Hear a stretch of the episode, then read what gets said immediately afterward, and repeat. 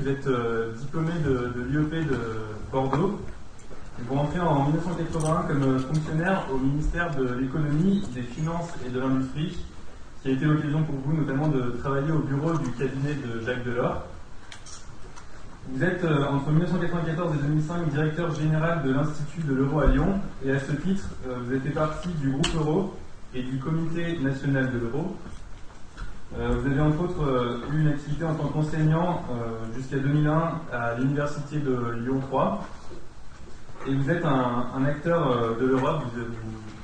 Vous, avez de, nombreux rôles pour, promouvoir cette Union européenne, euh, notamment par votre poste de vice-président de la Maison de l'Europe et des Européens de Lyon et du Rhône-Alpes, et aussi par la, tenue euh, depuis 2008 d'un neuroblog euh, sur lequel vous publiez de, nombreuses chroniques régulièrement. Alors, monsieur François Asselineau, vous, avez suivi une carrière très classique, donc vous avez fait HEC puis l'ENA, et vous avez ensuite été inspecteur général des finances en 1985 et ensuite, vous avez travaillé dans des cabinets ministériels au sein du gouvernement Bérégovois et Balladur. En 1999, vous avez rejoint le RPF aux côtés de Charles Pasqua et Philippe Villiers. Et puis en 2006, après une vie politique plutôt remplie, vous avez euh, décidé de briser votre carrière administrative pour vous consacrer à votre parti politique, l'Union populaire républicaine. C'est en ayant eu cette expérience interne au sein des gouvernements que vous avez découvert que les politiques du gouvernement sont imposées aux Français et à leurs représentants et vous déclarez, et je vous cite, ça ne va pas du tout. On vit dans une démocratie d'apparence, une dictature qui s'est imposée par l'ignorance et par l'ennui. Vous avez donc décidé d'entrer en politique pour changer les choses. Et pour changer les choses, vous, décidez, euh, vous défendez l'idée qu'il faut, pour redonner à la France son indépendance et sa démocratie, sortir de l'Union européenne, sortir de l'OTAN et de l'euro. Donc, euh, vous aussi de... Petite précision, je, je n'ai jamais été au cabinet d'un ministre du gouvernement Bérégovois. Hein. Donc euh, je, me permets de le signaler. Donc avec Pauline, nous avons essayé de déterminer quelles étaient vos, idées concernant, euh, concernant euh, l'Union européenne et nous avons remarqué qu'il y avait de, nombreux sujets de, friction possibles. Vous, Alain Melgari, vous êtes un, défenseur de l'euro. Vous considérez que cette monnaie est mal aimée déjà par la faute des politiques qui n'ont pas su l'accompagner et de la faute de certains journalistes et que nous ne sommes pas vraiment en train de vivre une, crise de la monnaie, mais plus une crise de croissance, de, compétitivité et de gouvernance au sein de l'Union européenne. Euh, vous êtes aussi un, partisan euh, de la perte de souveraineté des États, vous militez pour plus de fédéralisme au sein de l'Union européenne, et vous considérez que plus on perd de temps à renforcer ce fédéralisme, plus on perd, plus l'Union européenne perd en autonomie sur la scène internationale. Et enfin, vous, avez euh, souligné régulièrement sur votre blog euh, le, rôle pacificateur de l'Union européenne, euh, qui a d'ailleurs reçu le prix Nobel de la paix en 2012. Euh, quant à vous, M. Asselineau, vous dites, contrairement à M. Alain que l'euro est directement lié au taux de chômage et que les pays qui sont hors zone euro en Europe s'en sortent beaucoup mieux que les pays de la zone euro. Vous dites aussi que l'Union européenne et l'euro nous apportent la baisse du niveau de vie, la dictature politique et la mise sous tutelle étrangère. Ce qui m'amène directement à votre, votre, opinion sur la souveraineté européenne. Vous dites que l'Union européenne est aux mains de l'USA depuis sa création et que la fête de l'Europe n'est qu'une supercherie. En effet, vous soutenez que la CIA, par le biais des sociétés écrans, a financé la construction européenne pendant les années 50 et les années 60. Et enfin, euh, en ce qui concerne la paix et l'Union européenne, vous dites euh, que le prix Nobel est une décision strictement politique pour contrecarrer l'explosion de l'Union européenne et de l'euro et vous insistez sur le fait que la paix n'a pas été euh, maintenue par les institutions européennes, puisqu'elle n'existait pas jusqu'en 1960, mais que cette paix à laquelle on veut bien nous faire croire a bel et bien été maintenue par les armes de destruction massive et l'équilibre de la terreur. Donc euh, on va vous laisser, après cette petite avant-première qui promet un débat plutôt animé, nous allons vous laisser débattre plus sérieusement sur la situation de l'Europe.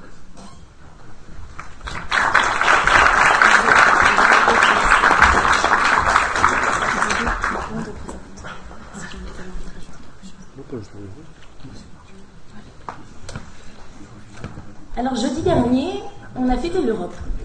L'Europe, c'est quoi? L'objectif de l'Europe, c'était la paix. C'était un projet dans l'histoire sans précédent parce que des pays, sans utiliser les armes, ont réussi à s'unir en perdant une partie de leur souveraineté. Et c'est un succès. Le problème, c'est qu'ils se sont unis surtout dans le domaine économique, d'où les failles aujourd'hui. Les failles, c'est la crise notamment. 1000 milliards d'euros dépensés pour la crise. 1000 milliards. C'est 12 zéros. Si on avait épargné chaque seconde 1 euro, il aurait fallu 31 000 ans pour rassembler cette somme. D'où la question aujourd'hui, et je vous la pose. Quelle Europe aujourd'hui? Pour traiter de, ce débat, de ce sujet, euh, on divisera la conférence en trois points. Euh, il s'agira tout d'abord euh, d'étudier la crise de l'euro qui pointe ses lacunes, les lacunes de l'Union européenne. Ensuite, on analysera plus précisément, on un zoom sur deux pays essentiels aujourd'hui, que sont l'Allemagne et la Grèce. Que conclure aujourd'hui au, vu des circonstances actuelles? Enfin, on se questionnera sur le, sujet de savoir quel avenir pour l'Union européenne. On va tout de suite commencer par la première partie qui s'intitule La crise de l'euro, pointe les lacunes de l'Union européenne.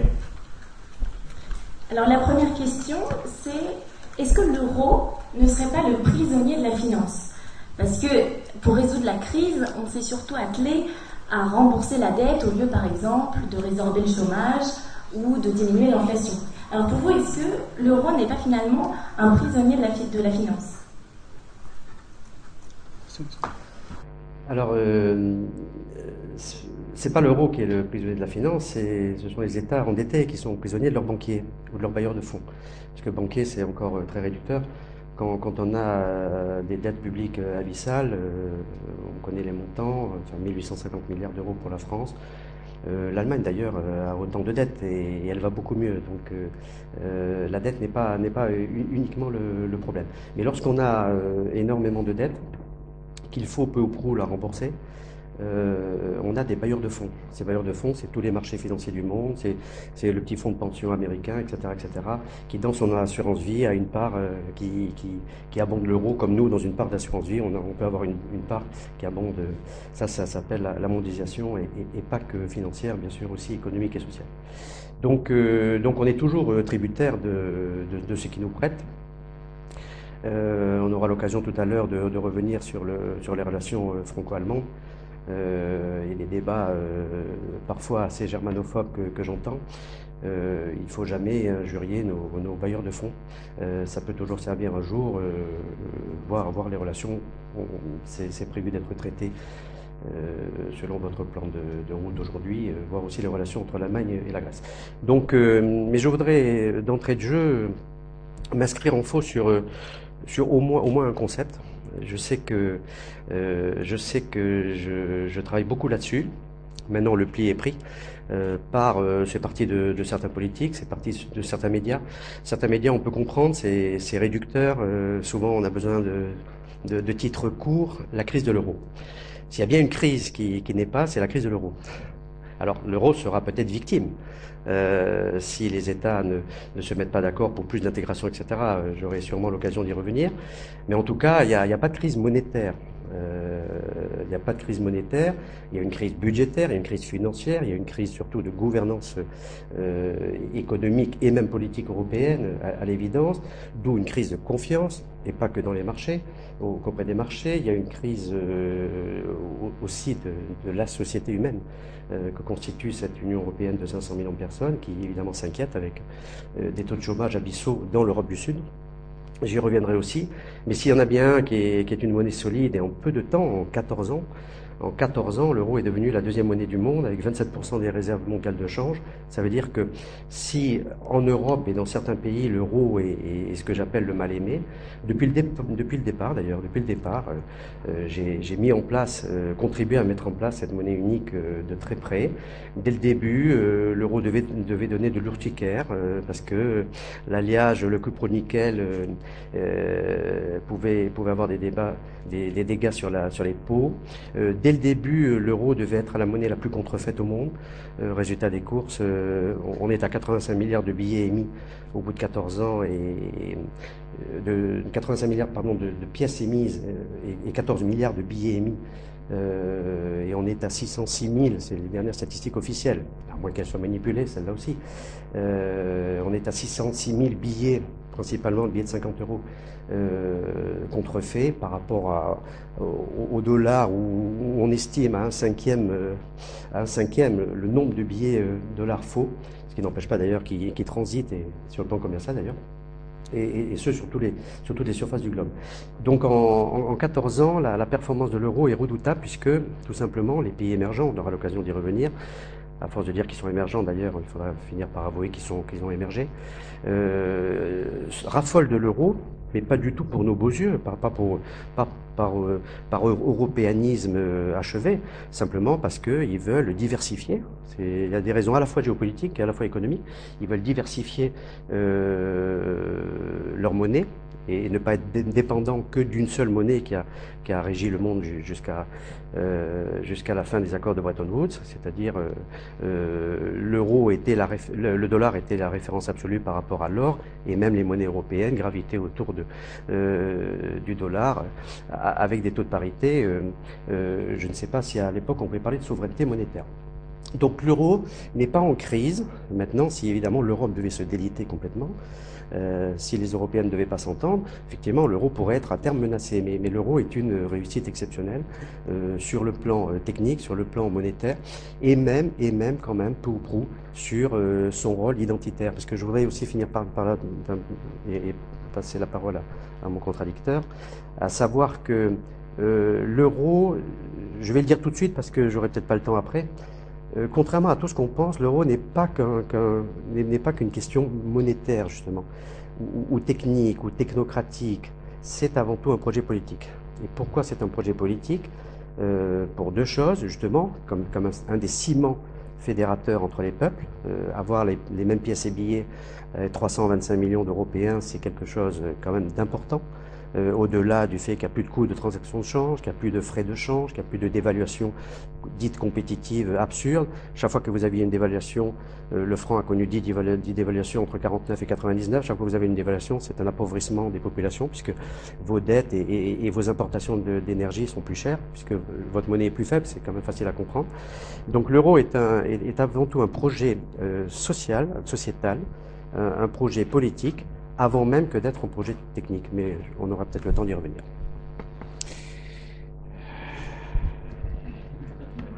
Il est assez extraordinaire d'entendre un tel discours alors que tout s'effondre sur le continent européen et que, par exemple, en Grèce, il y a 64% de taux de chômage chez moins de 25 ans et qu'on s'oriente en Grèce ou en Espagne vers 30% de taux de chômage officiel de la population générale. Je voudrais revenir dans un premier temps sur ce que vous avez dit, euh, mademoiselle. Euh, D'emblée, je ne suis pas d'accord avec une présentation que vous avez faite quand vous avez dit on a fait l'Europe pour faire la paix. Ça, c'est ce qu'on raconte aux enfants des écoles, c'est ce qu'on m'a raconté, c'est ce qu'on raconte depuis le berceau. Mais c'est pas ça. La réalité, c'est que ce sont les États-Unis d'Amérique qui en ont décidé ainsi à la fin de la Seconde Guerre mondiale, suite aux conférences de Téhéran de 1943, de Yalta de 1944 et de Potsdam de 1945 de partage de l'Europe avec Staline. Staline d'un côté, Roosevelt de l'autre, se partageant le continent européen. Staline a mis la main sur les pays de l'Est avec des coups d'État parce qu'ils ne faisaient pas dans la dentelle, et de surcroît, c'était des pays qui n'avaient pas une grande tradition démocratique. Les États-Unis, c'était plus compliqué, parce qu'il fallait mettre la main sur les pays d'Europe de l'Ouest, qui, eux, avaient une tradition démocratique assez euh, avérée, et de surcroît, des pays comme la France ou l'Italie, où il y avait un fort parti communiste qui était, lui, informé et piloté par Moscou, euh, donc par euh, justement euh, l'adversaire géostratégique des États-Unis. Donc la construction européenne n'a pas été, elle a été présentée aux populations comme un, un objectif de faire la paix, mais ça a été d'emblée l'objectif d'assurer ce que les géopoliticiens appellent un glacis géopolitique. Et cette construction est toujours un glacis géopolitique américain. on nous dit qu'il y a la paix. Euh, je suis désolé, euh, euh, non, nous ne sommes pas en paix. Allez dire, par exemple, aux Libyens, aux Syriens, aux Afghans que l'Europe c'est la paix, ou aux Irakiens. Allez dire aussi à toutes les populations d'Europe du Sud, ou même à la France, que nous sommes en paix. Le président Mitterrand, après 14 années passées à l'Élysée, avait dit les Français la, France est en guerre et les Français ne le savent pas. Pas moi qui l'ai dit. C'est dans le livre Le dernier Mitterrand, des confidences avec Georges-Marc Benamou, journaliste au Nouvel Observateur Paris Cheplon en 1997. La France est en guerre et les Français ne le savent pas. Ah. Il faudrait donc se poser la question de savoir, nous sommes au troisième millénaire. C'est quoi une guerre au troisième millénaire? Il y a dans la périphérie des empires des guerres de tradition classique, si j'ose dire. On bombarde les villageois afghans, on bombarde les Libyens. Mais entre les grandes puissances du monde occidental, il n'y a plus de la guerre. Et ça, ça n'est pas du tout euh, les directives sur le beurre de cacao de Bruxelles qui y est pour quelque chose. C'est pas comme ça que les choses se passent. Désormais, les guerres du troisième millénaire sont des guerres qui sont fondées sur ce qu'on appelle le soft power, c'est-à-dire des guerres de l'information, des guerres qui visent à changer l'état d'esprit des gens. Il s'agit de transformer les Français en Américains. D'ailleurs, notre mouvement politique a lancé une pétition pour s'opposer au projet de loi actuellement en cours du gouvernement qui voudrait autoriser des établissements d'enseignement supérieur en France à faire obligatoirement, exclusivement, entièrement tous leurs cours en américain. On n'est pas contre le fait que les gens apprennent l'anglais. D'ailleurs, moi, j'aimerais que les gens apprennent aussi le japonais, que je parle un peu, le chinois, le russe, l'espagnol, le portugais, l'hindi, les grandes langues du monde. Et là, on est dans, dans un phénomène qui est tout à fait différent, qui est un phénomène non pas de mondialisation, mais d'américanisation. Alors c'est dans ce contexte-là qu'il faut replacer maintenant l'affaire de l'euro. Nous savons, je vous renvoie à un article du Daily Telegraph du 19 septembre 2000 du journaliste Ambrose Evans Pritchard, nous savons des documents déclassifiés, secrets d'État de l'administration américaine, du département d'État, que dès 1965, le département d'État américain avait demandé à Robert Marjolin, vice-président de la CEE e de l'époque, d'aller vers la constitution d'une monnaie européenne. Ce sont les Américains qui le veulent. Ce sont les Américains qui, en ce moment, continuellement, viennent en Europe pour empêcher l'explosion de l'euro. Les Allemands veulent sortir de l'euro. Tout le monde veut sortir de l'euro. Ce sont les Américains qui sont derrière Monsieur Timothy Geithner, secrétaire d'État, secrétaire aux finances du gouvernement américain, s'est invité, par exemple, à Wrocław, en Pologne, à la fin 2011, pour taper du poing sur la table. Vous avez une, une haut fonctionnaire euh, qui est d'une femme qui est du département américain, j'en parle dans une de mes conférences, qui vient à peu près tous les mois secrètement en France, c'est pas moi qui l'ai dit, d'ailleurs, ça, traîne. Il suffit d'aller voir ma conférence, vous verrez toutes les, toutes les, toutes les, les références qui vient, qui s'invite pour aller voir les dirigeants des pays d'Europe, et à commencer par l'Allemagne, pour leur imposer de rester dans cette monnaie absurde. C'est de ça qu'il s'agit. Donc nous avons, on ne peut pas parler de l'euro comme ça en l'air, en faisant abstraction de, des grandes puissances qui sont derrière. Et pourquoi les Américains veulent-ils l'euro, parce qu'ils savent que si l'euro explose, et l'euro explosera de toute façon, comme toutes les monnaies plurinationales de l'histoire ont toujours explosé, je l'explique dans une autre de mes conférences, les États-Unis savent qu'à ce moment-là, c'est tout le projet européen, comme on dit, c'est-à-dire toute cette manœuvre géopolitique de vassalisation du continent qui va se désagréger. C'est d'ailleurs visible à l'œil nu. Quand j'ai créé ce mouvement politique il y a six ans, les gens disaient il a fumé la moquette parce que le discours que je tenais paraissait tellement extraordinaire, tellement contraire à ce que l'on entendait que les gens disaient c'est pas possible. Sauf que le temps a passé. Le temps a passé, et euh, je suis désolé pour mon contradicteur, mais vous savez que vous avez pu noter qu'il y a quelques jours, M. Nigel Lawson, le chancelier de l'échiquier du temps de Mme Thatcher, ministre des Finances, il a dit qu'il fallait que le Royaume-Uni sorte de l'Union européenne. Vous savez peut-être que l'IAF, l'association des banquiers mondiaux, qui est à Washington, a dit il n'y a pas d'autre solution, il faut que Chypre sorte de l'euro. Vous savez que M. Oscar Lafontaine, qui a été président du SPD en Allemagne, a dit qu'il fallait sortir de l'euro. Vous savez qu'en Allemagne, toute la, technostructure, l'équivalent du MEDEF, veut sortir de l'euro. Donc ça n'est plus François Asselineau tout seul qui vaticine dans son coin, c'est que les événements confirment ce que je dis. En revanche, ils infirment l'idée que l'euro serait un succès. Oui, c'est un succès technique. C'est un succès technique d'apparence. Mais d'abord, les gens ne savent pas comment fonctionne l'euro.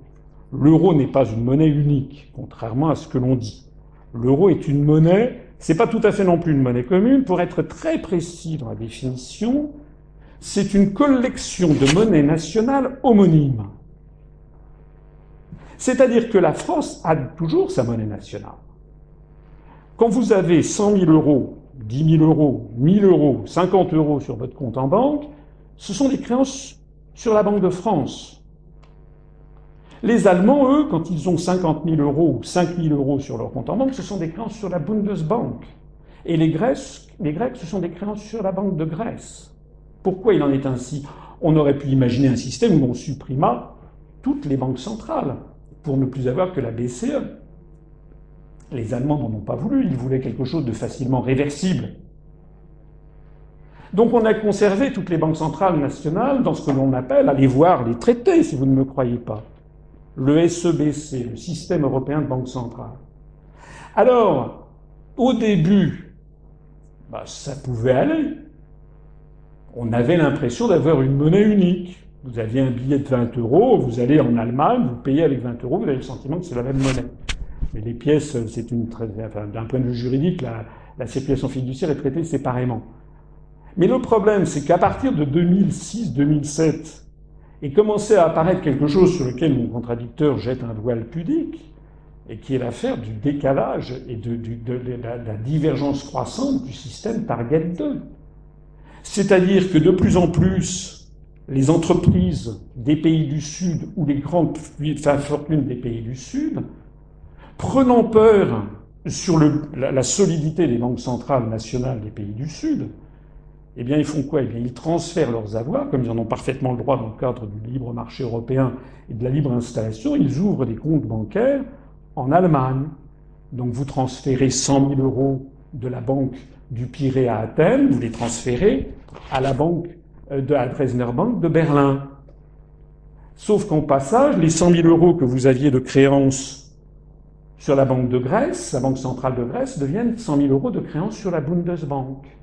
Or, comme tout le monde anticipe qu'au moment de l'explosion de l'euro, l'euro devrait grimper environ de 20% par rapport au cours pivot actuel vis-à-vis -vis du dollar, alors que la nouvelle drachme perdrait 20%, ce phénomène s'auto-entretient. Et nous avons une divergence phénoménale. C'est pas pour rien que la police fédérale allemande a débarqué un petit matin de 2007 à la Banque Centrale Européenne à Francfort en disant on a des informations, c'est quoi exactement ce système Target 2 on n'en parle jamais dans la presse française. Actuellement, les Allemands se sont ramassés 750 milliards d'euros en provenance des pays du Sud, qui sont autant de créances pourries sur les, banques centrales nationales des pays du Sud. Donc tout le monde est perdant dans ce système, et les Allemands ne veulent, veulent les Allemands ce qu'ils craignent, c'est que tout l'échafaudage leur retombe dessus. D'ailleurs, il y a l'un des grands patrons allemands qui a dit ça risque de nous coûter de cette petite blague 1000 milliards d'euros. 80% des Allemands veulent sortir de l'euro hein, aujourd'hui, à peu près d'après les sondages. Donc, les Allemands veulent sortir, les Américains tapent du poing sur la table pour qu'il n'en soit pas ainsi, pour les raisons que j'évoquais tout à l'heure. Résultat des courses, ben les qui payent commande. Donc, les Allemands imposent au reste des pays d'Europe leur mode de vie, ce qui fait que, parce que l'euro, c'est une espèce, c'est perçu par les pays que citait mon contradicteur comme une espèce de Deutsche Mark bis. Donc c'est les Allemands sont contraints par les événements d'imposer le mode de vie, le mode sociétal, si j'ose dire, aux pays du Sud qui, ne d'abord n'en veulent pas et d'autre part ne le peuvent pas. Parce que nous n'avons pas la même structure économique que l'Allemagne. Nous n'avons pas les mêmes produits que les Allemands. C'est ça le problème. Et le, mon contradicteur, j'en aurais fini parce que je ne veux pas monopoliser à mon tour la parole, mon contradicteur disait, on en a fini des dévaluations compétitives. Mais c'est tout le drame, il est là, justement. Pourquoi y avait-il des dévaluations? Vous avez bien voulu dire que le franc s'était déprécié de 1949 à 1990 par rapport au Deutschmark. C'est exact. Mais est-ce que, vous, vous rendez compte que c'est exactement la période qu'on a appelée les Trente Glorieuses? Est-ce que vous vous rendez compte que c'est exactement le moment où la France est le mieux portée? Pour faire simple, il en est d'une monnaie comme d'une classe. Est-ce que tous les élèves sont capables d'être en terminale S et de passer un bac scientifique? La réponse est non. Et si vous voulez, si vous avez des parents abusifs, qui, parce qu'il y avait un frère aîné qui a eu son bac scientifique mention très bien, que tous les enfants de la famille passent et un bac mention très bien scientifique, eh bien les parents se casseront le nez. Parce que les individus sont différents les uns des autres, et c'est pareil des États. Une monnaie, et ça c'est un, enseignement qu'on trouve dans le premier livre des Maccabées de l'Ancien Testament, une monnaie c'est un peuple et une nation. Et s'il y a des dépréciations entre les monnaies, ça n'est pas pour rien. C'est parce qu'il faut tenir compte des évolutions différentes, des taux de chômage, des taux de, comment dirais-je, des taux de lutte sociale, des taux d'inflation induits, de la différence d'évolution des compétitivités, du plus grand ou du moins grand effort de compétitivité, du plus grand ou moins grande capacité à être, à, obéir et à avoir une discipline au travail, etc. Tout ceci fait que nous n'avons pas de peuple européen et qu'à chaque peuple doit correspondre sa monnaie. Merci bien pour euh, avoir répondu à la question à la crise de l'euro. Et euh, en parlant d'Allemagne, vous avez fait une belle transition, puisque dorénavant, on va, partir sur un second point qu'on avait élaboré, sur un zoom entre deux pays, notamment entre l'Allemagne et la Grèce. On va élaborer euh, probablement les relations franco-allemandes. Et ma première question est relative justement euh, à ce domaine des relations internationales entre la, France et l'Allemagne. Aujourd'hui, euh, on voit une France qui est assez divisée sur, la question de l'Allemagne, notamment sur euh, les Français qui, qui prônent une doctrine un peu germanophile euh, et d'autres un peu germanophobes. Et ma, ma, question, elle est simple. Est-ce que finalement cette, doctrine germanophile n'est pas, finalement le fruit de, la crise qui a été qui a vu le jour euh, avec, l'Europe. Je vais, bien pas, poursuivre dans, ce que je disais à l'instant. Euh, je suis de l'avis de M. Malégari. Personnellement, je suis préoccupé de la montée en puissance en France d'un sentiment germanophobe. Euh, il se trouve que je, connais bien les pays d'Europe. Ben, je suis allé dans pratiquement tous les pays d'Europe, ce qui d'ailleurs me distingue de la plupart des européistes, qui sont pour l'Europe à condition de ne pas sortir du périphérique parisien. Et je vois que des gens, il est assez fascinant de voir des gens comme M. Mélenchon, par exemple, qui sont là, et il n'est pas le seul, à se dire grand européen devant l'éternel, mais qui passent leur temps à taper sur les autres peuples. Ils tapent sur les Anglais, ils les, ils tapent sur les Allemands, etc. A contrario, vous en avez d'autres qui sont toujours d'avis que les autres ont plus raison que nous, donc ils nous citent l'exemple de l'Allemagne. Il faudrait imiter, l'Allemagne, ça, ça fait, c'est une grande tradition. Hein. Les Français qui veulent imiter l'Allemagne. Ce que nous nous disons, c'est que les Allemands sont un peuple différent, qu'il a le droit d'être respecté, mais il est différent de nous. Il est différent des Grecs. D'ailleurs, nous sommes aussi différents des Grecs. Et donc, à chaque peuple, sa monnaie. La folie est de vouloir que les Français aient une monnaie qui soit le Deutschmark. Et les Grecs, c'est une folie encore supérieure que les, les Grecs aient la même monnaie que les Allemands. C'est ça le problème. Donc jamais vous ne trouverez, par exemple, dans mes propos, d'ailleurs certains s'en sont étonnés en disant Ah tiens, il défend les Allemands. Je ne défends pas les Allemands. Je dis, si nous étions à la place des Allemands, nous aurions le même raisonnement que les Allemands. Voilà, parce qu'ils ont le sentiment d'être les bons élèves et d'être obligés d'avoir un fardeau extraordinaire bons élèves d'ailleurs, et quand M. Malégari dit que la situation en Allemagne est bien, il ne faut pas non plus charrier. Je rappelle quand même qu'en France, par exemple, 55% des Français sont propriétaires de leur logement, 25% seulement en Allemagne. Je rappelle qu'en France, nous avons encore un SMIC, il n'en est rien en Allemagne. Je rappelle que les Allemands, maintenant, de plus en plus, ont des petits boulots où ils sont payés des clopinettes. Nous avons un peuple, par ailleurs, qui est en bérésina démographique, à telle sorte que sans doute en 2040, il y aura plus de Français que d'Allemands, ce qui témoigne, quand un peuple se laisse mourir, c'est-à-dire ne fait plus d'enfants, ça témoigne quand même d'un petit problème psychologique fondamental. Monsieur Maligari, est-ce que vous voulez répondre? Oh, il y aurait tellement de choses à répondre. J'ai eu beaucoup de, de, débats contradicteurs, cher monsieur, mais, mais là ce soir, je crois que j'ai tiré le gros lot avec vous. Euh, bon, enfin, de la CIA à la, Target System, que, dont, pardonnez-moi, vous maîtrisez assez mal, euh, mais, mais, mais, là, j'ai pitié pour notre auditoire parce que parler de target system et de sa complexification, mais là vraiment, j'en ai entendu des vertes et des pas mûres en, en 14 ans d'existence de l'euro. Je, j'étais européiste, comme vous dites, bien avant l'euro, hein, je vous rassure, ou je vous désole. Euh, j'espère vous désoler d'ailleurs. Mais, mais là, quand même, euh, à ce point-là. Euh, attendez, à ce point-là, qu'est-ce que j'ai dit de faux je, Précisez. mais non, mais vous sortez des choses. Non, non, attendez, précisez. Incohérentes. non, non, non, non. Comment ça Excusez-moi, j'ai l'habitude d'être assez franc. Hein. Non, non, mais moi. Sans mauvais jeu de mots, sans mauvais jeu de mots. On regarde l'euro. Hein. Mais qu'est-ce que j'ai dit de faux sur Target 2 non, mais votre complot avec la CIA, etc. Non, non, non. C'est là de, de l'extrême droite à l'extrême gauche, on me l'avait encore jamais non, fait. Non, non, mais attendez. La CIA, on en parlera tout à l'heure. Non, non, non. Qu'est-ce que j'ai dit de faux sur Target 2 Vous n'animez pas le débat, que je sache, ce sont les deux jeunes qui Non, non, attendez, vous m'accusez devant le public d'avoir dit quelque chose de faux. Donc, qu'est-ce que vous avez dit de faux sur Target 2 Qu'est-ce que j'ai dit de faux? Savez, vous, nous, vous me la faites, vous me la faites, le, le, type qui connaît les trucs, je dirais n'importe quoi. Qu'est-ce que j'ai dit de faux sur Target mais 2 Mais Target 2 est un système électronique d'échange euh, très compliqué et très sophistiqué, et à toute monnaie euh, internationale et qui a rang international euh, euh, ce sont des, des, des, des, échanges de paiement automatisés euh, et extrêmement rapides. Donc c'est un côté technique. Vous mélangez le géopolitique et le technique. Voilà, voilà ce que, que je dis. Non, non. Et, et, et, je veux dire, on n'est on n'est pas à un cours de finances publiques ce soir non, non, sur le sur Target. Attendez, Monsieur Malégari, soyons, étonnés. Monsieur Malégari, soyons sérieux. Ce que vous dites est extrêmement grave.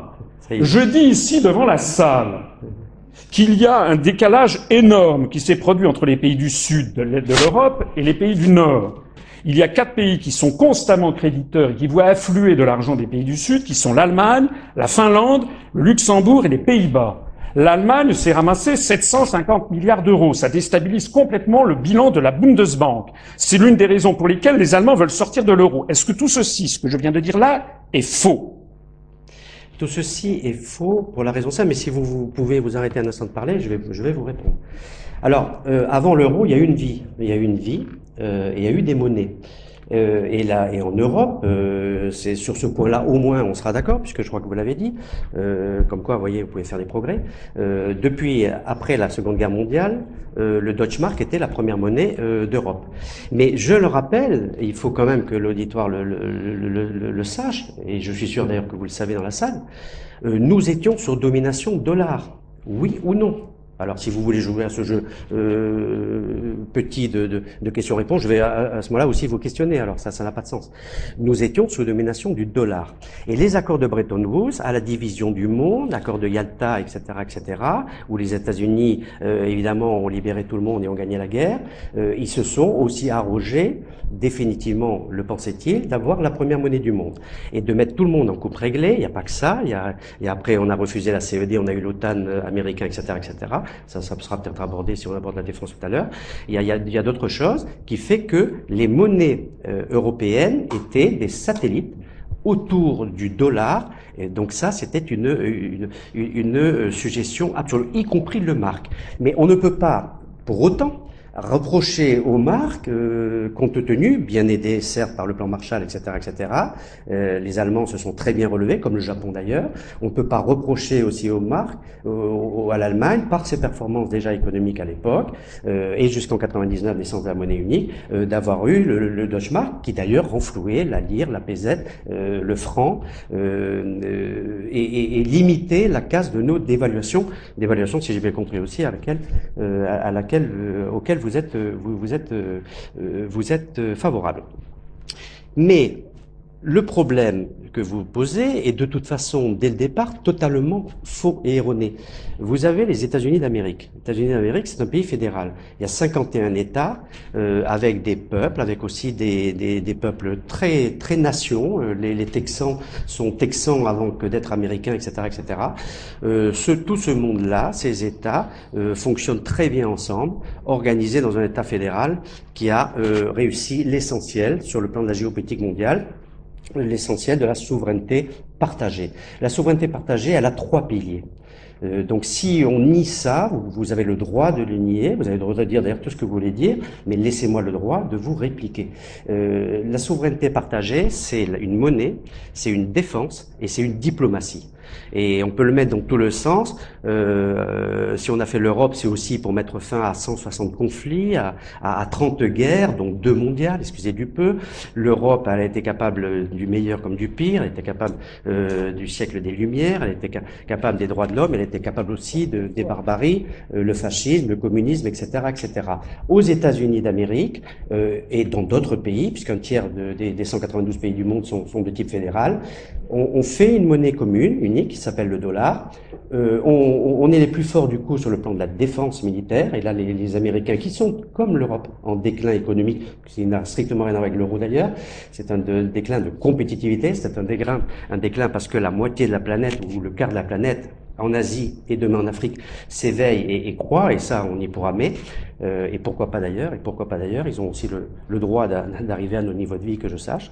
Euh, une monnaie, une diplomatie et une, armée et une défense. Donc c'est ce, cet objectif-là que euh, l'Europe s'est donné en disant, on avait déjà dit en 14-18 plus jamais ça la guerre, on a vu le résultat. Après 45, euh, c'est ce qu'on veut faire. Et l'euro, ne vous en déplaise, n'est que le premier étage de la fusée. C'est quand même pas de ma faute si, à la naissance de l'euro, cette, cette classe politique, cette classe de dirigeants politiques, que moi je qualifie d'assez frileuse et attentiste, s'est mis à l'abri de l'euro. Des pays ont fait des réformes, d'autres pays pas. Euh, euh en, gros, il y a un clivage, ça c'est vrai, entre le, la zone sud de l'euro et de la zone euro et, et, la zone nord. Euh, mais euh, le premier étage de la fusée, c'est l'euro. Il faut aller plus vers l'intégration politique. Euh, la défense l'Europe devait commencer par là en 1954 avec le projet CED, Communauté européenne de défense. Euh, si à l'époque c'était l'Europe des six, souvenez-vous, euh, cinq parlements ont voté cette Europe de la défense. Je vous laisse deviner quel est le parlement qui n'a pas voté l'Europe de la défense. à une très large majorité, les gaullistes de l'époque, les communistes et la SFIO.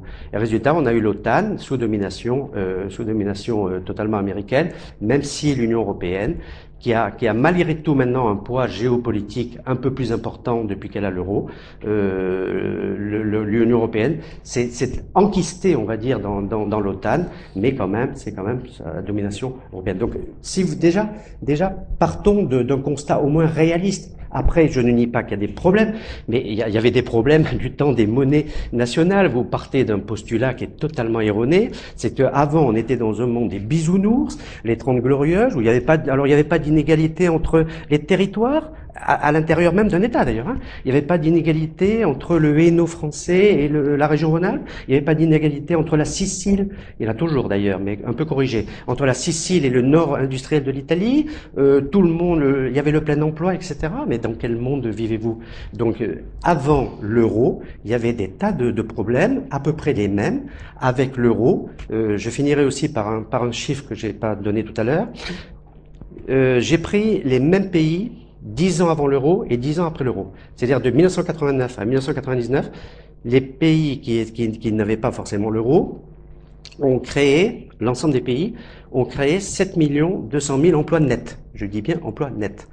Les mêmes pays, dix ans après l'euro, euh, c'est-à-dire 99 de 99 à 2009. Alors après, en 2009-2010, on a le, le, le, on prend la crise, euh, la crise des subprimes de plein fouet. Euh, Aujourd'hui, ce chiffre évidemment, il ne cesse de, se, de, de, s'aggraver. Vous le savez bien, euh, notamment dans les pays de l'Europe du Sud. Mais, mais les 10 ans après, de 99 à 2009, on a créé 15 millions sur les mêmes pays 15 millions d'emplois nets contre 7 millions dans la période précédente.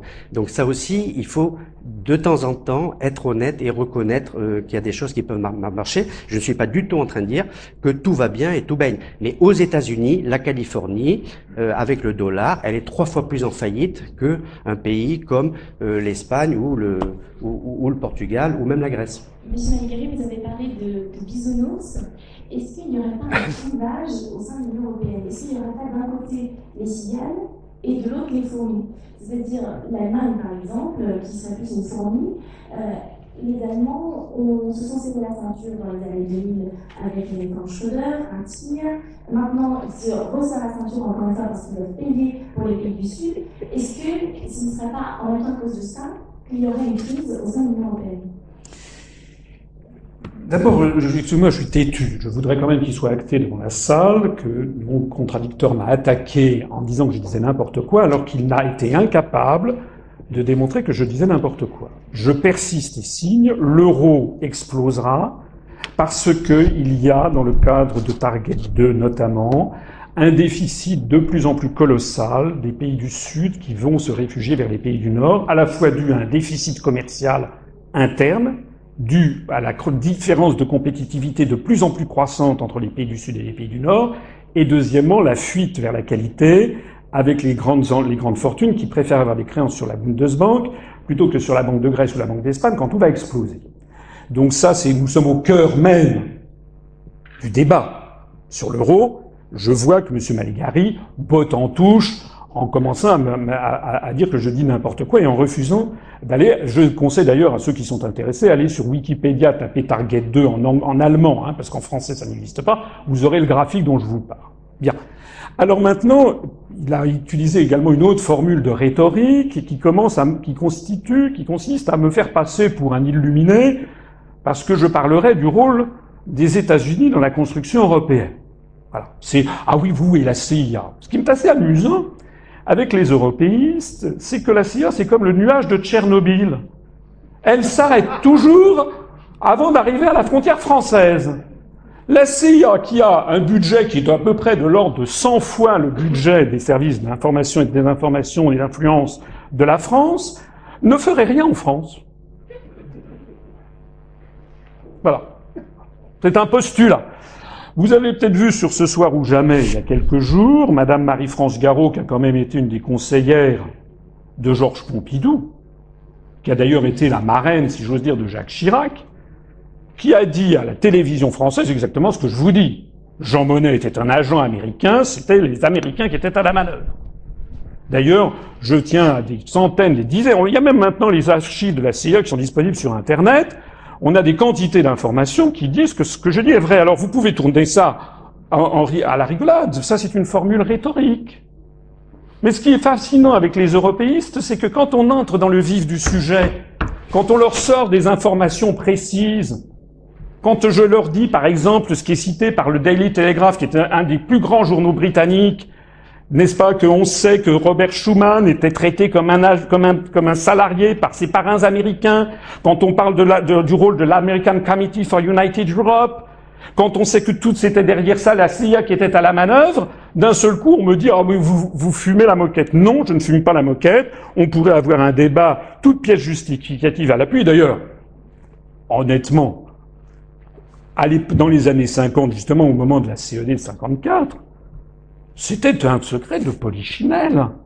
Pourquoi les gaullistes et les communistes, justement, ont fait alliance pour taper, pour empêcher la CED C'est parce que tout le monde savait, on parlait de l'Europe américaine. Les, communistes parlaient aussi de l'Europe vaticane, parce que c'était également promu par, par, le Vatican de Pie XII. Et donc tout le monde était au courant. C'est très nouveau, hein c'est depuis à peu près Maastricht que l'on a jeté une espèce d'interdit sur cette question. Heureusement, c'est en train maintenant de voler en éclats et de revenir sur le devant de la scène. C'est de ça qu'il s'agit. Alors, maintenant, je sais pas, j'ai pas très envie de commenter ce que dit monsieur Malégari. Euh, je n'ai jamais dit que dans les années sous les Trente Glorieuses, il n'y avait pas de problème. Mais enfin, le taux de chômage était très bas, les perspectives de croissance très élevées, les parents avaient le sentiment que leurs enfants auraient une meilleure vie qu'eux. Il n'y avait pas, il n'y avait pas, l'avenir paraissait ouvert. Comment peut-on soutenir, alors que la zone euro, depuis maintenant 1999, c'est-à-dire depuis maintenant 14 ans, est la lanterne mondiale de la croissance? Il n'y a aucune zone au monde qui ait une aussi faible croissance que la zone euro depuis 14 ans. Nous sommes la risée du monde. Tous les prix Nobel de d'économie, les uns après les autres.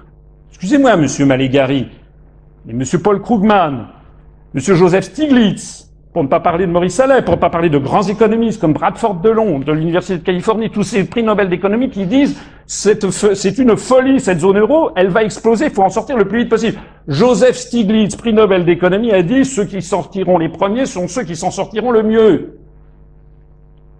C'est pas Asselineau qui dit ça, ce sont des citations objectives et réelles. Il suffit de regarder les taux de chômage qui ne cessent de grimper. C'est d'ailleurs tellement vrai qu'aux dernières nouvelles, ça commence à être la panique à Bruxelles et maintenant on parle de vouloir commencer à faire des plans de relance sans qu'aucun des problèmes n'ait été réglé par ailleurs. Donc quand vous parlez de monde de bisounours, c'est le vôtre dont vous parlez. Euh, oui, là encore, il y aurait trop à répondre. Euh, encore une fois, vous semblez, euh, parce que ça vous arrange, euh, prendre tous les pays euh, actuels dans une situation parfaitement identique. Concédez-moi au moins ce, cette dichotomie importante entre la zone euro-sud et la zone euro-nord. Parce que si vous voulez que l'on ait, Moi, j'en ai parlé le premier. Non, je ne vous ai pas coupé la parole, s'il vous plaît. Je vous je vous écoutez au moins les chiffres. Écoutez au moins ça au lieu d'aller dans des rhétoriques. Euh, emploi, emploi, taux de chômage, la France est dans une situation difficile, on sait bien, c'est le, c'est le pays, c'est la deuxième économie de la zone euro, euh, et donc deuxième, deuxième économie de l'UE. Elle est euh, peut-être la meilleure des pays du Sud, mais enfin, la meilleure des pays du Sud, ça ne console pas. Avec un taux de croissance qui est de 10,6%, qui terminera l'année malheureusement autour de 11%. Le taux de chômage. L'année hein. 2000, de, de taux de chômage, je viens de le dire. Euh, et et, et l'année 2011, pareil. Mais, mais souffrez souffrez que l'Allemagne est à 5%, alors vous allez me répondre, et là, et là je vais vous en donner gré, je vais vous en donner acte parce que vous n'avez pas tout à fait tort. Vous voyez comme quoi je vous écoute. Là, il y a des emplois précaires en Allemagne, parce qu'il n'y en a pas peut-être en France. Euh, il y a des emplois précaires en, en, Allemagne, ça c'est sûr. Euh, L'Allemagne a développé, pour développer un taux de chômage beaucoup plus favorable, qui est, qui est quand même de l'ordre de 5% seulement, hein. euh, excusez la performance. Mais euh, l'Espagne et, a un taux abyssal de 26,2%, la Grèce est à un taux abyssal de 27%, euh, le Portugal est à 17%, mais tous les autres, vous oubliez de les, les signaler. Vous avez l'Allemagne qui est à 5%, vous avez l'Autriche qui est à 4,8%, vous avez vous avez la, les Pays-Bas, alors les Pays-Bas ça remonte, c'est sûr, et assez vite, euh, qui est à 7%, qui sera à 7, à 7,5% cette année. Donc il y a, y a des pays, il y a, y a des différences énormes, comme encore une fois, il y avait des différences avant l'euro, et comme il y a des différences euh, aux États-Unis. Donc ne prenez pas euh, les pays comme des blocs monolithiques où euh, toutes les performances, euh, que ce soit, et puis il n'y a, a, pas que le taux de chômage, y a, pour moi il y a un indicateur qui est très important, au-delà même du PIB, c'est le, le, niveau de vie pouvoir d'achat. Le niveau de vie pouvoir d'achat, c'est quelque chose de très très important. On peut avoir le même salaire à Berlin, on peut avoir, on peut avoir effectivement un emploi précaire à Berlin avec des salaires où il n'y a pas de SMIC, ça vous avez raison, de, de 600, de 700 euros. Il faut quand même, pour être honnête là aussi, oubliez de dire qu'un T2 à Berlin vaut deux fois moins cher qu'un T2 à Paris et, une, et, et, et 75% moins cher qu'un T2 à Lyon. Euh, donc à ce moment-là, en niveau de vie, pouvoir d'achat, eh bien, à Berlin, même avec un salaire plus bas, vous vous, logez plus aisément. Donc on, on, ne peut pas, encore une fois, euh, ramener tout à une monnaie unique, l'accuser de tous les maux et en faire le bouc émissaire idéal, vous avez des diversités au même euro. Et alors comment, à ce moment-là, expliquerez-vous aussi que l'Allemagne exporte euh, pour la septième année consécutive avec, euh, des, avec des performances extraordinaires, euh, je, je, crois de l'ordre de 120 à 130, pas je crois, de 120 à 130 milliards d'euros d'excédent, quand la France, pour la septième année, avec le même euro, est, à un déficit de 70 milliards d'euros.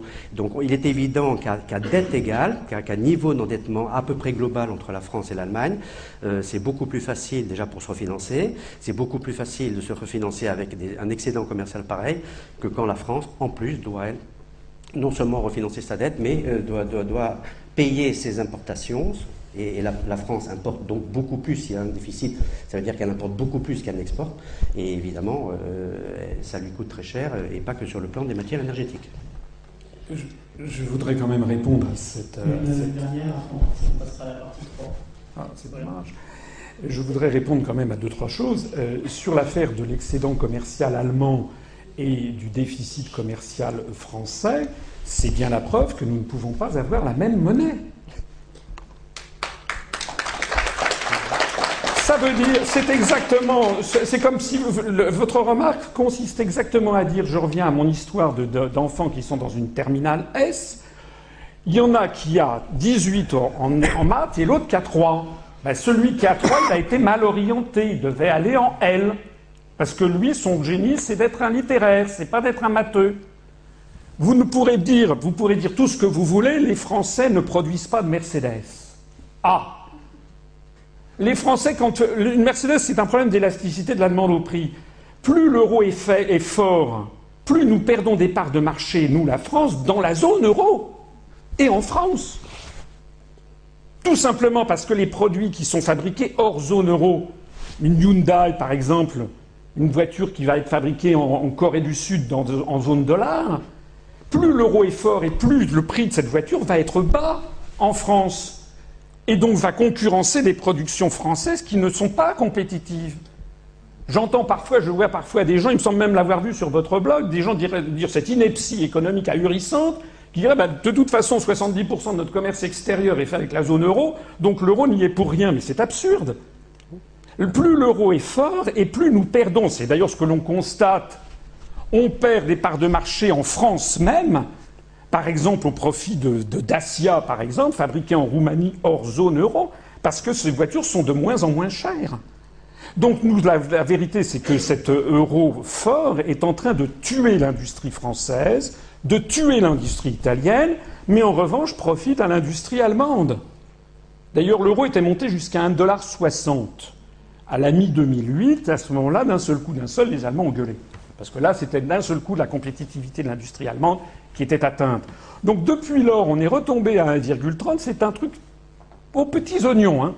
Le taux de change de 1,30 permet aux Allemands de faire énormément de profits parce que quand vous voulez, quand vous êtes un brick, comme on dit, le Brésil, Russie, vous voulez acheter une machine-outil, les Allemands sont en quasi monopole mondial sur toute une série de spécialités.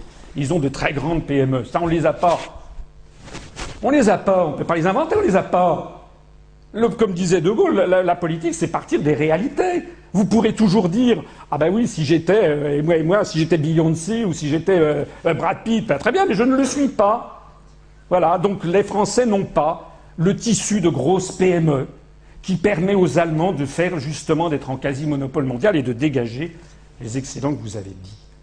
Je voudrais revenir aussi sur un deuxième élément que je crois quand même très très important. C'est le rôle fondamental de l'Union européenne, de la Commission européenne notamment, dans la destruction de l'industrie française et des délocalisations. Vous êtes passé un peu vite sur l'envol des autres pays du monde. Mais comment ça se fait qu'on parle des délocalisations maintenant et qu'on n'en parlait pas en 1975 ou en 1980 ou quand Mitterrand était au début à l'Élysée On ne parlait pas des délocalisations. Il y avait pourtant la Chine, l'Inde, elles existaient. Il s'est passé quoi? Ce qui s'est passé, c'est ce que jamais les européistes ne vous diront. Ce qui s'est passé, c'est qu'avant si vous aviez une entreprise française qui voulait délocaliser son usine, alors en Chine c'était difficile parce qu'en plus c'était un régime maoïste, mais si vous vouliez délocaliser votre industrie dans un pays en voie de développement, il fallait aller voir le ministère des Finances, dont je crois que vous faites partie comme moi, et notamment la direction du Trésor, pour obtenir une autorisation. C'est ce que l'on appelait le contrôle des mouvements de capitaux. Contrôle ne veut pas dire interdiction systématique. Contrôle veut dire contrôle veut dire de temps en temps on dit oui et de temps en temps on dit non. Par exemple, lorsque Peugeot a voulu investir en Iran pour fabriquer des chaînes de montage de voitures, la France avait dit oui. Ça a permis à Peugeot de prendre une part de marché en Iran, qu'on est d'ailleurs en train de perdre. Et la contrepartie, c'est que par ailleurs, on avait la maîtrise de notre commerce extérieur, donc on était sûr que ce que Peugeot allait produire en Iran n'allait pas revenir en France à très bas coût. Donc on protégeait les emplois, le niveau de vie des Français. Tout ceci a volé en éclats avec le traité de Maastricht. Et maintenant, les traités, vous savez, c'est comme des poupées gigognes ou des poupées russes. Tous les traités européens reprennent les traités antérieurs.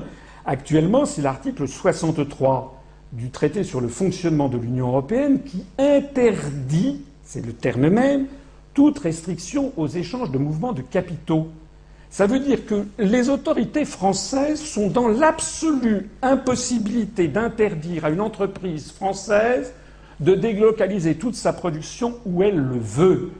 Et c'est pour ça qu'il y a les délocalisations. C'est contre ça que les Français veulent que l'on agisse, parce que nous sommes en train de perdre tout ce qui faisait la richesse de notre pays, le savoir-faire industriel. On est en train de léguer à nos enfants un pays qui sera devenu un musée. Alors personne ne parle jamais de cet article 63, qui d'ailleurs fonctionne aussi dans l'autre sens. Parce qu'il y a 25 ans ou 30 ans, lorsque l'émir de Qatar voulait racheter des hôtels parisiens, des clubs de foot, etc., il ne le pouvait pas, parce qu'il fallait lui aussi qu'il demande l'autorisation. Et ça lui était accepté ou refusé. Vous avez vu d'ailleurs le château de Gevrey-Chambertin a été racheté il y a quelques jours, quelques semaines, par un magnat du casino de Macao. À propos de Macao d'ailleurs, et j'en finirai peut-être là, il y a quelque chose qui est toujours fascinant avec les européistes, c'est qu'ils ne parlent jamais de comment font ceux qui réussissent. Ils font comment les Chinois, les Thaïlandais, les Singapouriens, les Coréens? Singapour qui fait 4 500 000 habitants et qui est grand comme la moitié de l'île de France, qui a sa monnaie, qui se porte très bien et qui a un taux de croissance très supérieur à nous. À Singapour, vous n'avez jamais personne qui dit on n'est pas de la taille du monde. Hein. La Malaisie, euh, détrompez-vous, Singapour, le niveau de vie par habitant est supérieur au niveau de vie français. Qu'est-ce que ça veut dire? Ça veut dire que dans tous ces pays, vous avez eu des ouvertures asymétriques. Vous ne pouvez pas investir comme vous l'entendez en Chine ou à Singapour ou au Japon. C'est pas possible. Vous n'avez pas le droit d'acheter un appartement à Tokyo, c'est impossible. Voilà. Donc, ce qu'il faut bien voir, c'est que les autres, personne au monde n'applique les recettes que l'Union européenne nous impose. C'est de ça qu'il faudrait parler. Comment font ceux qui réussissent? Merci. Oui,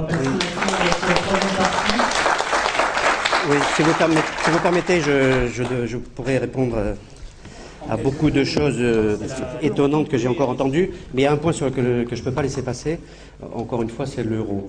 Et, encore une fois, là aussi, permettez-moi de vous dire que vous arrangez les chiffres euh, à votre convenance. la France exporte à l'intérieur de la zone euro 65% de sa richesse créée.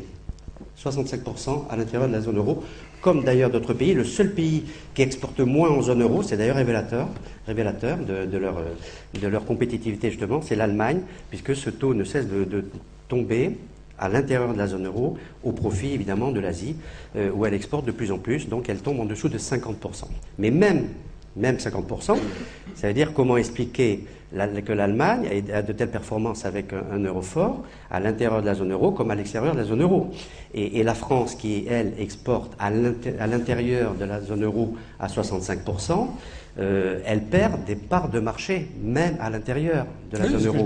Non, absolument pas. Donc vous ne pouvez pas, absolument pas. Vous ne pouvez pas, vous ne pouvez pas soyez poli, vous ne pouvez pas accuser l'euro à ce moment-là d'être fort, puisque même à l'intérieur de la zone euro, avec exactement la même parité forcément, puisque c'est le même euro, euh, la France perd des parts de marché. C'est dû à un déclin industriel. Alors ça aussi, vous prenez un raccourci historique qui vous arrange. Euh, c'est depuis 80, c'est depuis 79-80 que la France est en déclin constant industriel, et d'autres pays d'ailleurs de, l'Europe du Sud. Euh, un chiffre là encore, en 1978, euh, la, part, euh, la part de l'industrie dans le PIB allemand, c'est-à-dire l'ensemble de la richesse produite en un an, euh, est de 32%. Dix ans après, en 2012, la part de, l'industrie dans le PIB allemand est tombée de 32% à, à 30,5%. En France, même année, 78, 78-79, la part de l'industrie dans le PIB français était euh, malheureusement, de 28,6%, et aujourd'hui, c'est plutôt aujourd'hui malheureusement, il est tombé à 14,5%. Donc voilà, on ne peut pas encore une fois dire c'est la faute de l'Union européenne, du Mais si, c'est exactement ce que je viens de dire. C'est exactement l'application de l'article Non, puisqu'il y a des pays performants avec l'euro et d'autres qui sont moins performants. mais, mais, vous n'avez pas écouté ce que j'ai dit. Que vous n'aurez pas perdu votre temps. Reconnaissez au moins ce Mais non, mais vous n'avez pas écouté ce que je dis. Je suis désolé de le dire. Je vous ai expliqué justement que la France, que ce n'était pas parce qu'on était en zone euro qu'on ne prenait pas de parts de marché. J'ai ce que j'ai expliqué devant. Enfin, il me semble que toute la salle l'a entendu. Parce que tout simplement, nous sommes concurrencés par des productions qui sont faites hors zone euro. Et le problème, c'est que les Mercedes, par exemple, sont inconcurrençables. Il n'y a pas de concurrent à la Mercedes par exemple en matière de voitures, mais en matière de, grandes entreprises, de PME euh, qui fabriquent des biens de, comment dirais-je d'équipement pour les PM, pour les, entreprises. Il y, a toute une série de spécialités où l'Allemagne est en quasi monopole mondial.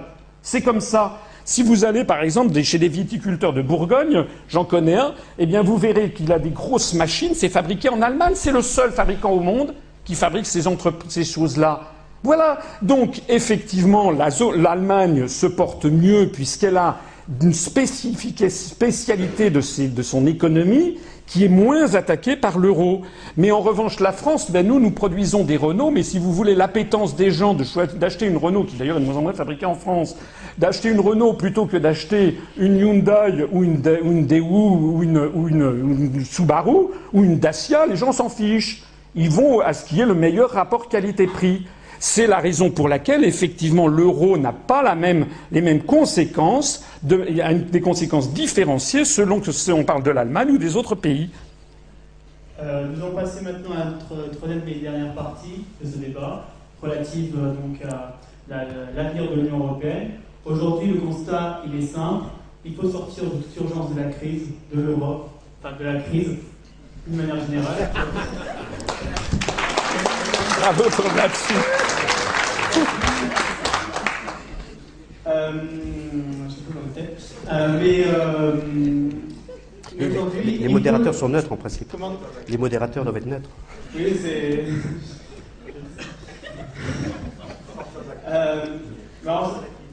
et on va pouvoir voir donc, vos, vos, divergences sur cette question, sur l'avenir de l'Union européenne à travers cette, cette, partie. Ma question, elle est toute simple. Euh, une fois ce cap pensé, notamment la sortie de la crise, euh, faut-il choisir une solution intermédiaire, c'est-à-dire euh, modifier le fonctionnement de l'Union européenne, ou alors opter plutôt pour une, pour une position plus extrême, plus radicale, plutôt, à savoir la sortie de l'Europe, de l'euro et de l'OTAN, notamment sur l'OTAN. D'un point de vue actuel, on a pu voir que François Hollande avait demandé un rapport à à M. Hubert euh, Védrine en, novembre 2012 euh, sur euh, les conséquences du retour de la France dans le commandement intégré à l'OTAN sur l'avenir des relations transatlantiques et les perspectives de l'Europe et de la défense. Donc en gros, que pensez-vous de ce rapport et, est-ce qu'il est, et quels sont pour vous les, les, moyens qui vont permettre de, de sortir de la crise Est-ce une sortie de l'euro ou est-ce justement une modernisation, un refonctionnement des institutions européennes?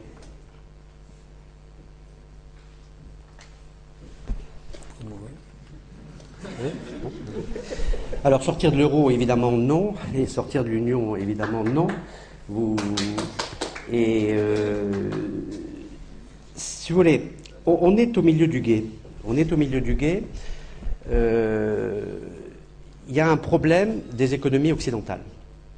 On parle toujours de crise, de crise économique, de crise financière, budgétaire, ça oui, euh, mais de crise aussi, et je le, dis tout le temps, euh, des États, des États-nations. Les États-nations, les États, ces micro-États, ces États minuscules, ne pèsent plus, ne pèsent plus dans la mondialisation du monde. Alors on peut, comme parfois ici ou là en France, euh, vitupéré, stigmatisé contre la mondialisation. Comment l'arrêter? Comment l'arrêter? Alors l'Union européenne a fait déjà des choses en matière de régulation, de régulation financière. Si on a le temps de développer, je parlerai de la taxe sur les transactions financières, où déjà 11 pays l'ont signé, etc., etc. Mais la mondialisation, c'est qu'il y a maintenant toute une partie de la planète de l'Asie à l'Afrique. L'Afrique, ça ne se voit pas encore, mais l'Afrique, elle est en moyenne de 3% de croissance cette année, alors que nous, on va être en récession, enfin la moitié de l'Europe, euh, elle, est en 3, ah. elle est en 3% de croissance. La, croissance mondiale, malgré 5 euh, années de crise depuis 2008, euh, c'est la crise des subprimes euh, qui vient d'Amérique, euh, la croissance mondiale, elle reste même cette année encore à 3,4% de croissance. Évidemment, c'est une moyenne mondiale. Ça veut bien dire qu'il y a des pays, des États, je dirais même des continents, qui sont à des taux de croissance qui étaient même supérieurs à nos fameuses 30 glorieuses de 5, 6, 7. la Chine va finir à 8. Alors évidemment, on me dit, elle, est retombée. Certes, elle était à 11%. Mais enfin, 8%, vous imaginez, même en conséquence environnementale, pollution, etc., 8% de croissance, c'est énorme. Ça veut dire que ça, qu'on le veuille ou non, le monde mute. Donc c'est en fait, pour l'Occident, une crise de mutation.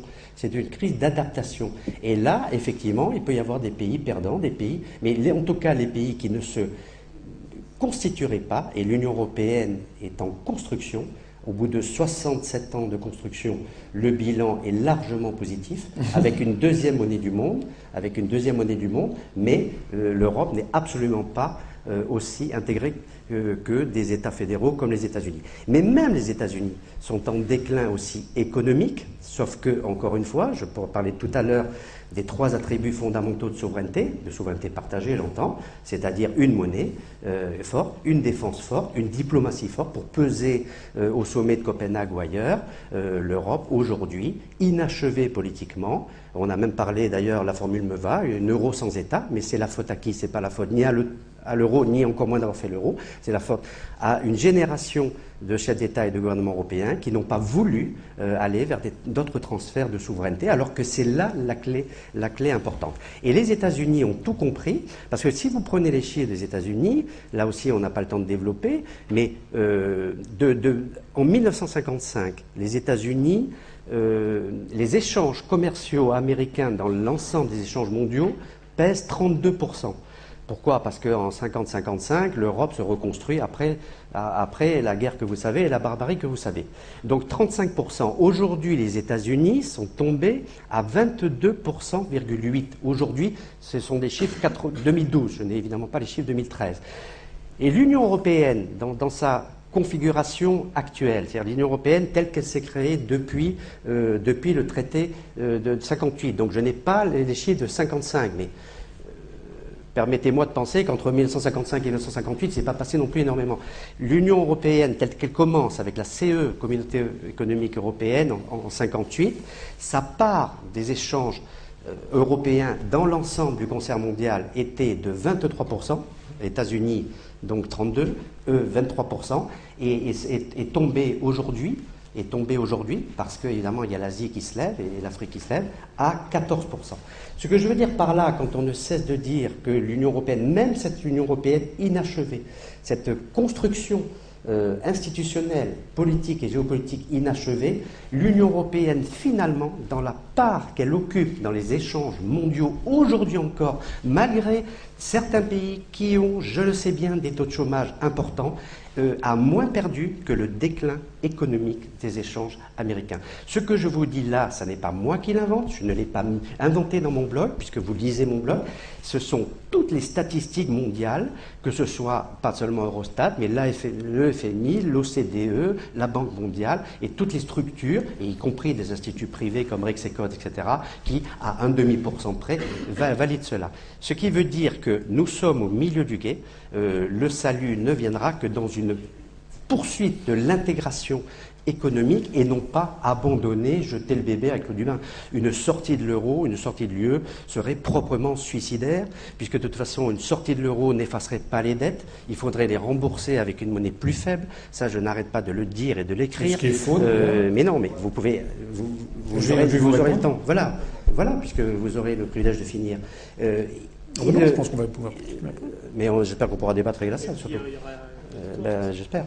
Euh, donc, euh, l'euro est une très bonne monnaie, mais une monnaie à laquelle il faut donner un leadership, un État, une gouvernance, et, qui, et, puis surtout, mutualiser un peu plus. Ça a commencé de se faire d'ailleurs. Hein.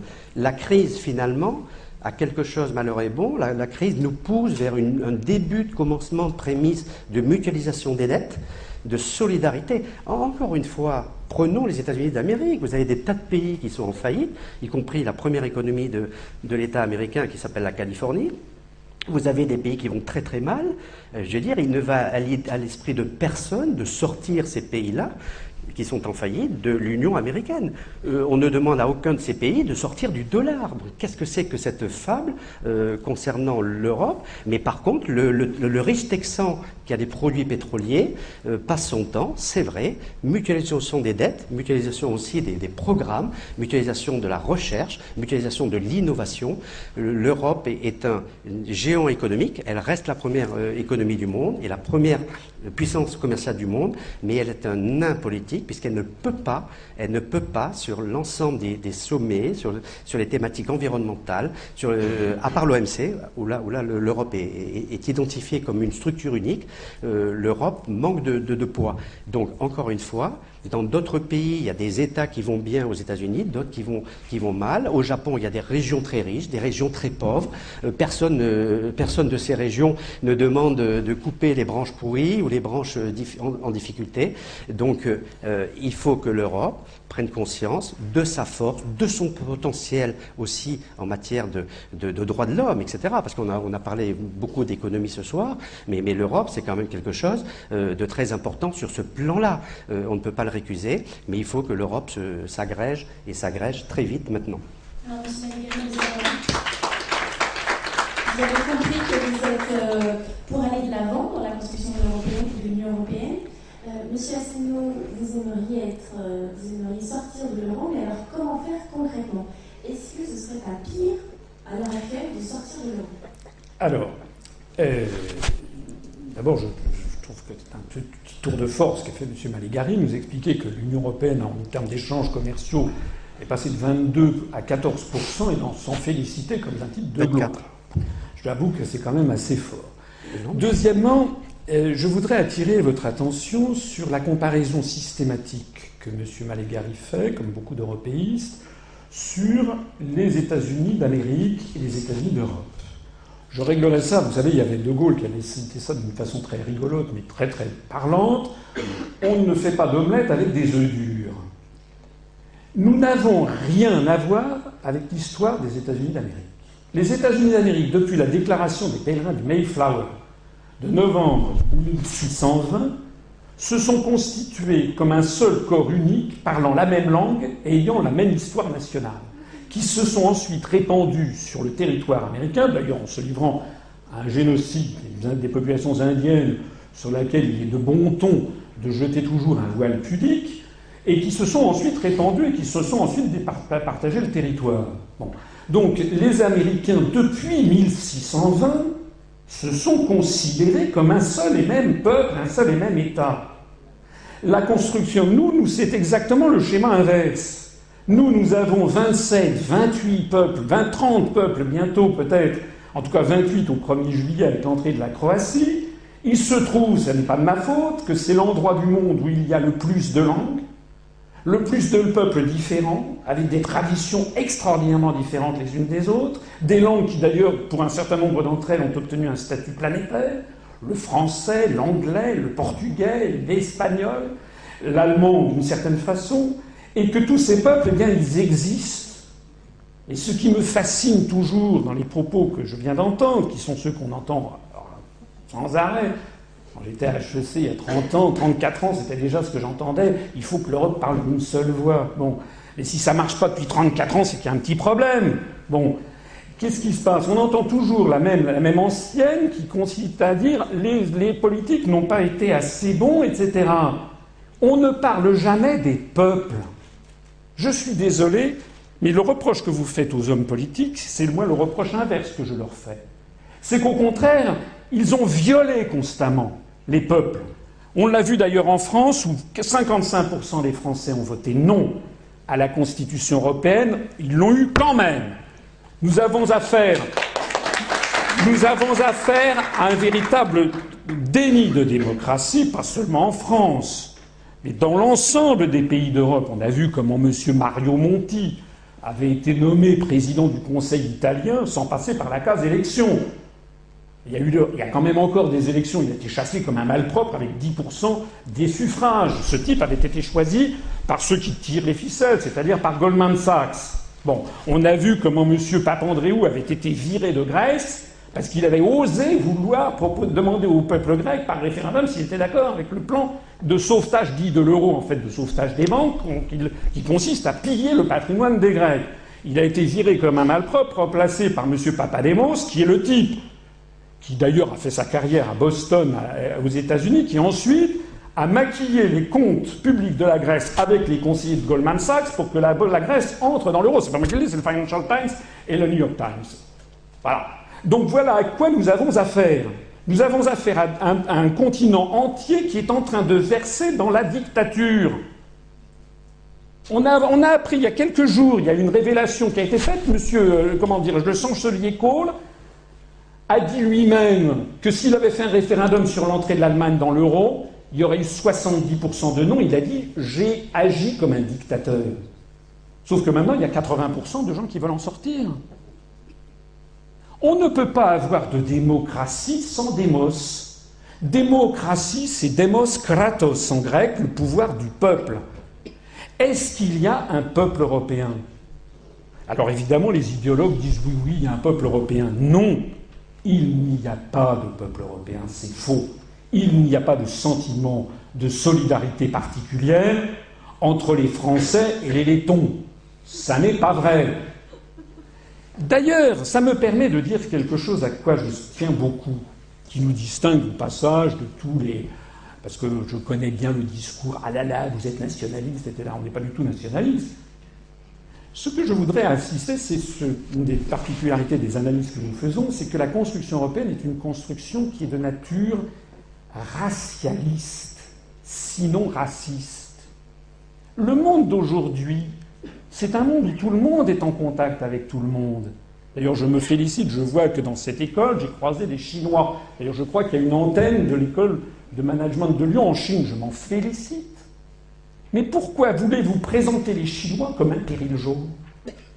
Parce que vous grattez l'européiste et au bout de trois minutes, vous avez quelqu'un qui vous dit Ah, mais vous rendez compte Face aux Chinois, face aux Arabes, face aux Noirs? C'est-à-dire que ce que l'on nous présente comme une œuvre de paix, en réalité s'inscrit dans la théorie du choc des civilisations, parce que c'est de ça qu'il s'agit. Un apartheid planétaire, conçu par des esprits anglo-saxons, qui consiste à vouloir, d'ailleurs, on n'a pas le temps d'en parler, le grand marché transatlantique qui nous pend au nez pour avoir une communauté euro-nord-américaine dont la vocation est de s'opposer au reste du monde. Or, ceci est contredit par les événements. Il se trouve que les Français sont beaucoup plus proches des Tunisiens, des Marocains, des Algériens, des Sénégalais, des Ivoiriens, des Haïtiens, des Québécois, des Suisses, que des Slovaques, que des Chypriotes, que des Slovènes, euh, que des Hongrois, que des Bulgares. C'est comme ça. Voilà. Et c'est d'ailleurs très bien que ce soit comme ça. Merci, Monsieur Asselineau. M'interrompez. Euh, nous allons maintenant être proche de notre public et sélectionner deux questions et les invités pourront y répondre. Euh, bonsoir monsieur. moi c'était pour euh, monsieur Assino. concernant Target 2, en réalité, est-ce que c'est pas plutôt une crise de confiance entre les banques Et heureusement, entre les banques de la zone euro. Et heureusement, finalement, on avait les banques centrales que sont, par exemple, la Banque et la Banque de Grèce, qui sont là pour prendre le relais. Parce que finalement, euh, Target 2, c'est euh, l'agriculteur grec qui achète un tracteur en Allemagne. Euh, sa banque pourrait très bien passer directement par la banque allemande. Or, comme elles se font plus confiance et qu'elles se prêtent plus d'argent, elles sont obligées de passer par la banque de Grèce qui passe par la banque qui ensuite reverse à la banque allemande. Et donc, finalement, si on avait réussi à créer ce climat de confiance entre les banques, on n'en serait pas arrivé là. Donc on peut très bien euh, ne pas avoir un target 2, un target 2, le système target 2 qui explose et réussir à, créer euh, cette confiance qui manque. Donc euh, est-ce que c'est pas un peu faux de dire que l'euro va exploser parce que Target 2 a atteint des summums D'abord, Target 2 n'a pas atteint des summums, il continue à diverger. Deuxièmement, je ne comprends pas très bien votre question. Avant. Est-ce que vous n'êtes pas d'accord qu'on pourrait peut-être avoir un climat de confiance entre nos différentes banques? Mais c'est pas un problème de climat de confiance, je comprends pas. Ah, les banques contre la zone euro, euh, je suis pas sûr que Deutsche Bank fasse vraiment confiance. Mais c'est pas un problème de confiance. Euh, prenons les choses simplement. Un, riche grec veut acheter une Mercedes. Avant, il payait sa Mercedes en drachme au concessionnaire à Athènes.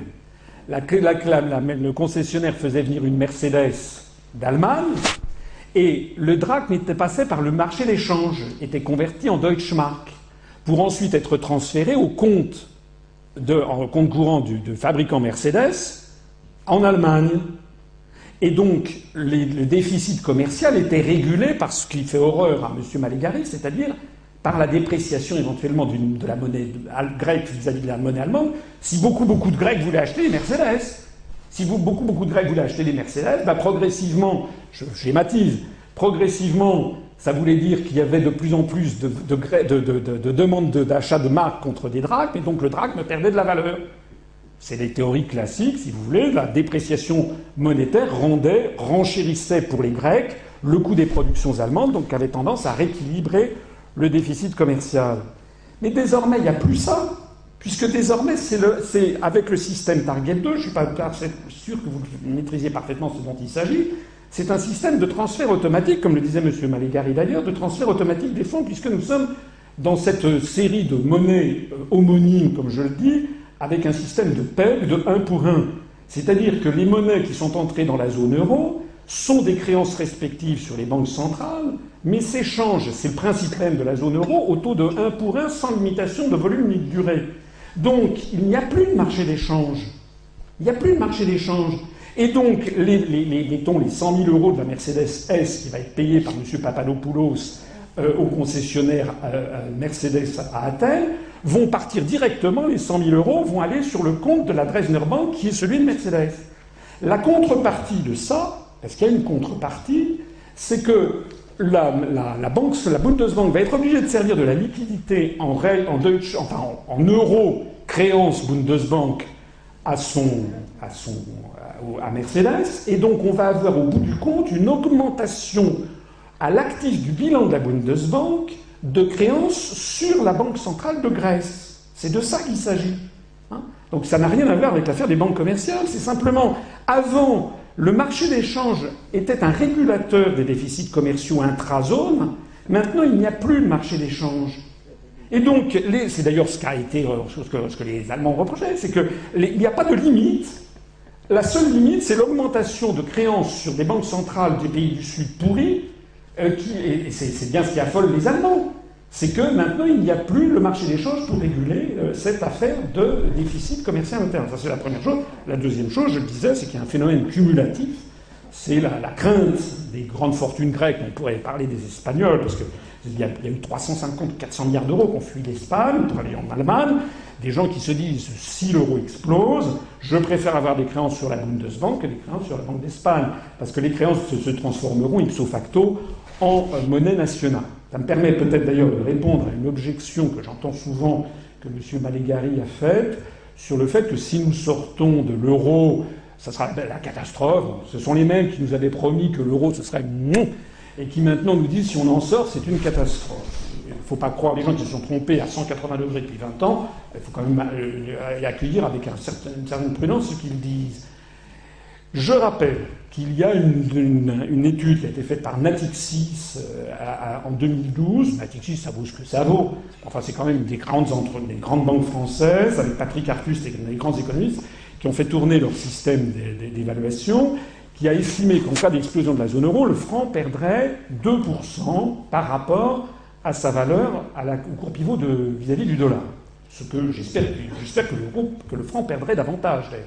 Parce que 2% ne nous permettrait pas de récupérer notre compétitivité. Toujours selon cette étude Natixis, euh, je vous renvoie sur cette étude, juillet 2012, le marque prendrait 20%, euh, le florin néerlandais prendrait 16%, euh, le franc belge perdrait 6%, etc. Donc on est loin des phénomènes apocalyptiques.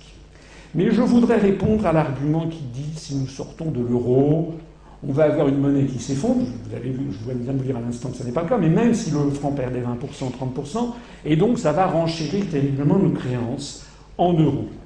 J'ai deux choses à répondre à ça. D'abord, l'euro n'existera plus. Parce que si la France sort de l'euro, l'euro ne sera plus qu'un moignon de ce qui existe. Et puis surtout, je renverrai à la déclaration de M. Mario Draghi lui-même, le président de la BCE, qui a mis les pieds dans le plat l'été dernier, au grand scandale d'ailleurs des salariés de la BCE. C'est que actuellement, vous savez probablement, lorsque les États émettent des obligations, des bonds, eh bien, en gros, à 10%, l'Allemagne est taxée, enfin, facturée sur les marchés financiers quelque chose du style 1,5 à 2%. La France un petit peu plus, 2,5. L'Espagne et l'Italie sont montés jusqu'à 6 ou 7%. La question, c'est pourquoi ce différentiel de taux d'intérêt? Facturé par les marchés, puisque nous avons prétendument la même monnaie Monsieur Mario Draghi a apporté la réponse. Il a dit petit 1, ce que facturent les marchés, c'est le, risque de liquidité. Effectivement, quand vous prêtez de l'argent, vous ne l'avez plus pour vous, donc ça se facture. Petit 2, c'est le risque de remboursement. Et petit 3, c'est le risque de change. C'est-à-dire que d'ores et déjà, et ça c'est un des. personnes n'en parle, mais si les marchés financiers demandent que les bandes italiens, espagnols soient une rémunération bien supérieure à ce que sont les bandes de, l'Allemagne, c'est parce que les marchés intègrent la probabilité que, sous-disant, la monnaie est explosée et qu'il soit remboursé dans les monnaies nationales. Donc, lorsque nous sortirons de l'euro, nous dirons au marché, mais messieurs, les marchés, euh, vous l'aviez anticipé. Dans vos anticipations, la France paye un peu plus cher que l'Allemagne. Donc, vous n'avez absolument pas à vous plaindre d'être remboursé en francs.